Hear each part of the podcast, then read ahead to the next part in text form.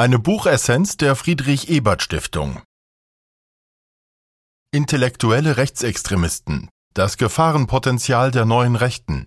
Von Armin Pfahl-Trober, erschienen 2022 im Dietz Verlag Bonn, kurz gefasst und eingeordnet von Gero Maas. Buchessenz. Kernaussagen.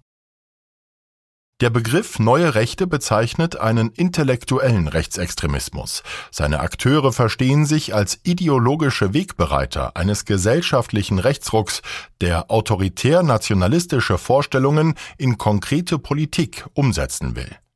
Die neue Rechte beabsichtigt, systematisch demokratische Auffassungen zu delegitimieren, um die ideologischen Voraussetzungen für einen politischen Wechsel herbeizuführen. Einordnung aus Sicht der sozialen Demokratie Der Rechtsextremismus fasst wieder Fuß, nicht nur auf den Straßen, auch zwischen den Buchdeckeln. Das Fazit von Pfahl-Trobers Überlegungen und Darstellungen liefert Handlungsorientierung. Angebracht ist weder eine dramatisierende Sicht auf die neue Rechte noch eine ignorierende Verharmlosung lasse sich doch beim Blick auf die Entwicklung des bundesdeutschen Rechtsextremismus eine kontinuierliche Theorieschwäche feststellen, was nach Pfahl-Trober mit dem Fehlen jüngerer einschlägiger Intellektueller zusammenhänge. Zudem liefere die neue Rechte keine konkreten politischen Konzepte, wie denn die neue politische Gegenwart aussehen solle. Buchautor Armin Pfahl-Trober, geboren 1963, Dr. Phil, Politikwissenschaftler und Soziologe, ist hauptamtlich Lehrender an der Hochschule des Bundes für öffentliche Verwaltung und Lehrbeauftragter an der Universität Bonn. Davor war er lange Jahre Referatsleiter im Bundesamt für Verfassungsschutz. Zudem gibt er das Jahrbuch für Extremismus und Terrorismusforschung heraus.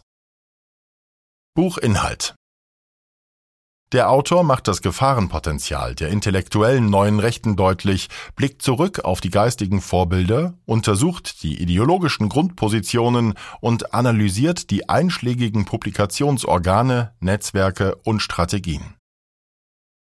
Vorbilder Die konservative Revolution der Weimarer Republik Für das Denken der neuen Rechten spielt der Einfluss von Karl Schmidt eine zentrale Rolle. Er taucht immer wieder als Referenzquelle auf. Dabei wird er durchaus mit Berechtigung als Kronjurist des Dritten Reiches angesehen. Denn der Entwicklungsprozess, der von der Ablösung der Weimarer Republik zur Etablierung des Nazi-Totalitarismus führte, erhielt von ihm seine staatsrechtliche Legitimation. Obwohl das Etikett eines überzeugten Nationalsozialisten für Schmidt unangemessen wäre, darf er doch als konservativer Anhänger eines totalitären Staatsmodells gelten. Die Demokratiedeutung von Schmidt liefert die ideologische Legitimation diktatorischer Ordnungsvorstellungen. Neben dem von den neuen Rechten geradezu verehrten Staatsrechtler orientiert man sich an den Auffassungen anderer ideengeschichtlicher Klassiker mit einer klaren antidemokratischen Haltung. Diese Aussage unterstellt nicht, dass die Vertreter der neuen Rechten ihre Klassiker auch gründlich gelesen haben müssen. Zu den Verfechtern der konservativen Revolution kommen noch andere intellektuelle Leitfiguren hinzu, wobei sich die neue Rechte jeweils einer sehr selektiven Rezeption und Deutung bedient. Dazu zählen einige Klassiker der Philosophie, wie Fichte mit seinen Reden an die deutsche Nation 1808 oder Friedrich Nietzsche mit seiner frühen Form des Sozialdarwinismus. Hinzu kommen soziologische Befürworter einer Elitenherrschaft wie Gaetano Tosca, Wilfredo Pareto und Robert Michels, die auch noch als Stichwortgeber des italienischen Faschismus wirken sollten. Oder Akteure und Anhänger eines Eurofaschismus wie der Brite Oswald Mosley. Dazu gehören auch konservative Nachkriegssoziologen, die aus der Leipziger Schule stammten, und Exponenten der frühen französischen Rechten wie Alain de Benoit und Dominique Venner. Sie alle haben einen gemeinsamen Nenner. Durchgängig waren sie Anhänger autoritärer und diktatorischer Politikkonzeptionen. Aufklärung und Vernunft wurden abgelehnt. Gegen Menschenrechte und Pluralismus wurde Front gemacht, Nationalismus bejaht und diktatorischer Herrschaft das Wort geredet. Mehr noch galt damals wie heute, das antidemokratische Denken der konservativen Revolution und vergleichbarer Positionen beförderte eine antidemokratische Praxis. Die Akteure Der Personenkreis der neuen Rechten weist neben konstitutiven Gemeinsamkeiten auch Unterschiede auf, wie Pfahl Trobers komparative Synopse zeigt. Der Personenkreis konzentriert sich auf neun Intellektuelle. Armin Mohler, die Leitfigur der neuen Rechten. Günter Maschke, den Epigonen von Karl Schmidt. Alain de Benoit, den französischen Vordenker. Karl-Heinz Weismann, den Publizisten und Theoretiker. Götz Kubischek, den Spiritus Rector des rechtsextremen Instituts für Staatspolitik. Thor von Waldstein, den Juristen und Schmidt-Lahner. Martin Lichtmess, den Publizisten und Übersetzer. Benedikt Kaiser, den Produktpiraten linker Strategien und David Engels, den Althistoriker und Verehrer des Kulturhistorikers Oswald Spengler. Auffällig ist, dass es sich durchweg um Männer handelt. Erst in jüngster Zeit gibt es auch Autorinnen, wozu insbesondere die freie Journalistin Ellen Kositzer und die Philosophin Caroline Sommerfeld zählen. Ideologisch konstitutiv ist die Berufung auf das politische Gedankengut der konservativen Revolution der Weimarer Republik. Bezüglich der strategischen Ausrichtung steht die Konzeption einer Kulturrevolution von rechts im Zentrum. Anknüpfend an den Widerstand ihrer geistigen Vorbilder gegen den demokratischen Verfassungsstaat der Weimarer Republik gilt es, die parlamentarische Demokratie zu überwinden und stattdessen den alten Werten Führerwachstum, Gott, Natur, Ordnung und Volkspersönlichkeit zu neuer Entfaltung zu verhelfen. Informelle Netzwerke, Denkfabriken, Verlage und Publikationsorgane die nächsten Kapitel geben einen konzisen Überblick über die politikberatende publizistische Landschaft der gegenwärtigen neuen Rechten in Deutschland. Die Ausführungen unterstreichen, dass die neue Rechte nicht als organisatorisch homogenes Phänomen eingeschätzt werden kann. Vielmehr spiegelt sich darin auch ein intellektuellen Kreis, der durch eine Kulturrevolution von rechts einen grundlegenden politischen Wandel vordenken und auf den Weg bringen will. Die Differenzen innerhalb dieser intellektuellen Gruppe sind dann auch weniger ideologischer, sondern strategischer Natur. Schon 1970 fanden die ersten Verfechter der neuen Rechten in Kritikon, einer zweimonatlich erscheinenden Zeitschrift, die damals noch ein breites konservatives Spektrum anzog, eine publizistische Heimat. Ab Ende der 1990er Jahre verlor Kritikon jedoch an politischer Relevanz und stellte 2007 sein Erscheinen ein. Inspiriert durch die französischen Erfolge entstanden ab Ende der 70er Jahre Institute und Theorieorgane, wie die bald darauf gescheiterte Schriftenreihe Thule-Seminare. Erfolgreich hingegen war die Begründung der JF, der Jungen Freiheit.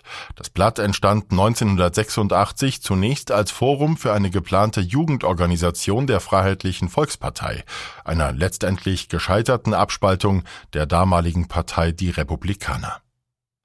Anknüpfend daran erscheint seit 2017 das Kato, Magazin für neue Sachlichkeit, das sich bildungsbürgerlich und konservativ gibt, aber letztlich immer mehr zu einem Theorieorgan von Karl-Heinz Weismann wurde. Die JF wie Cato sind an größeren Kiosken erhältlich und wollen eine breite Leserschaft im konservativen Milieu ansprechen. Auch die AfD ist dort als einzige Partei mit Anzeigen präsent. Die bedeutendste Einrichtung im Netzwerk ist das im Jahr 2000 von Kubischek und Weismann ins Leben gerufene private Institut für Staatspolitik. Das nicht-universitäre IFS gibt sich als Bildungs- und Forschungsinstitution und verfügt auch über einen Verlag und eine Zeitschrift. Mit Blick auf das Hamburger Institut für Sozialforschung sahen die beiden es als Remsmar Institut unter rechten Vorzeichen. Es wirkte zunächst nur intern durch Schulungen und Seminare insbesondere für junge Akademiker, die entsprechend ideologisiert werden sollten. Seit 2015 ist eine Annäherung vor allem an den Björn-Höcke-Flügel der AfD zu erkennen. Ideologische Grundpositionen, Mischung aus rechtsextremistischen Grundauffassungen und diffusen Politikvorstellungen. Trotz aller Unterschiede lassen sich in der politischen Positionierung einige zentrale Gemeinsamkeiten erkennen. Diese ideologischen Achsen sind die Berufung auf die Denker der konservativen Revolution, die Huldigung gegenüber dem politischen Denker Karl Schmidt, die Faszination für einen faschistischen Habitus, der grundlegende Bedeutungsgehalt ethnischer Zugehörigkeit, Die Nation als idealisiertes Ordnungsmodell. Der solidarische Patriotismus als Gestaltungsprinzip von Wirtschafts- und Sozialpolitik, also letztlich ein ethnisch ausgerichteter Sozialstaat? Der Ethnopluralismus als angeblicher Gegensatz zum Rassismus. Die ethnische Identität aller Völkergruppen sei anerkennenswert, in der realen Praxis aber am besten in getrennten Räumen realisiert. Der große Austausch als zentrales Diskurselement in der ablehnenden Haltung in Fragen der Migration und die legitime Selbstermächtigung zum Widerstand gegen den Verfassungsstaat. Er identifiziert zudem noch eine zentrale Leerstelle. Die neue Rechte skizziert letztlich keine eigene Staats- und Gesellschaftsauffassung. Es bleibt bei Einwänden gegen den bestehenden Staat. Mit Allgemeinplätzen, Beschwörungen und Lehrformeln umschiffen sie die Klarheit darüber, was man stattdessen will. Ja, die Äußerungen sind gelegentlich von einem peinlichen Kitsch durchzogen. Politische Wirkung, Strategien und Umfeld, begrenzte politische Relevanz. Bislang hält sich die gesamtgesellschaftliche Bedeutung der neuen Rechten in engen Grenzen weder in der breiten Öffentlichkeit noch im politischen Rechtsruck, eine AfD im Bundestag und in den Landtagen steht dafür, spielen sie eine prägende Rolle. Dies gilt aufgrund des dazu fehlenden intellektuellen wie persönlichen Formats auch für die wissenschaftlichen und universitären Sphären. Man könnte eher von einem stufenweisen Durchsickern politischer Inhalte von der intellektuellen Ebene zur praktischen Politik sprechen. Nur im eigenen Umfeld von politischen Organisationen bis hin zu studentischen Kooperationen lösen ihre Positionen und Publikationen deutlich erkennbare und belegbare Zustimmung aus.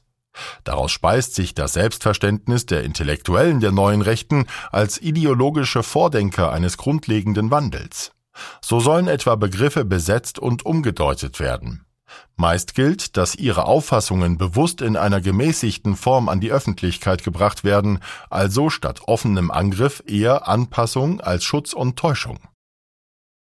Buch Votum Fundiert und unaufgeregt seziert der Politikwissenschaftler in seinem Buch Intellektuelle Rechtsextremisten die Theorien der neuen Rechten und liefert eine kompakte, klar gegliederte, historisch informierte sowie bestens lesbare Darstellung. Die Bedeutung der neuen Rechten und das Gefahrenpotenzial sollte weder verharmlost, aber auch nicht dramatisiert werden. Darüber mag man froh sein, ein Grund zur Beruhigung ist das nicht. In Ergänzung sollte man das Buch Rechtspopulismus, Zivilgesellschaft, Demokratie von Markus Trömmer und Wolfgang Schröder, Dietz Verlag 2022 lesen. Rechtsextreme versuchen gezielt ihr Gedankengut in der Mitte unserer Gesellschaft zu platzieren.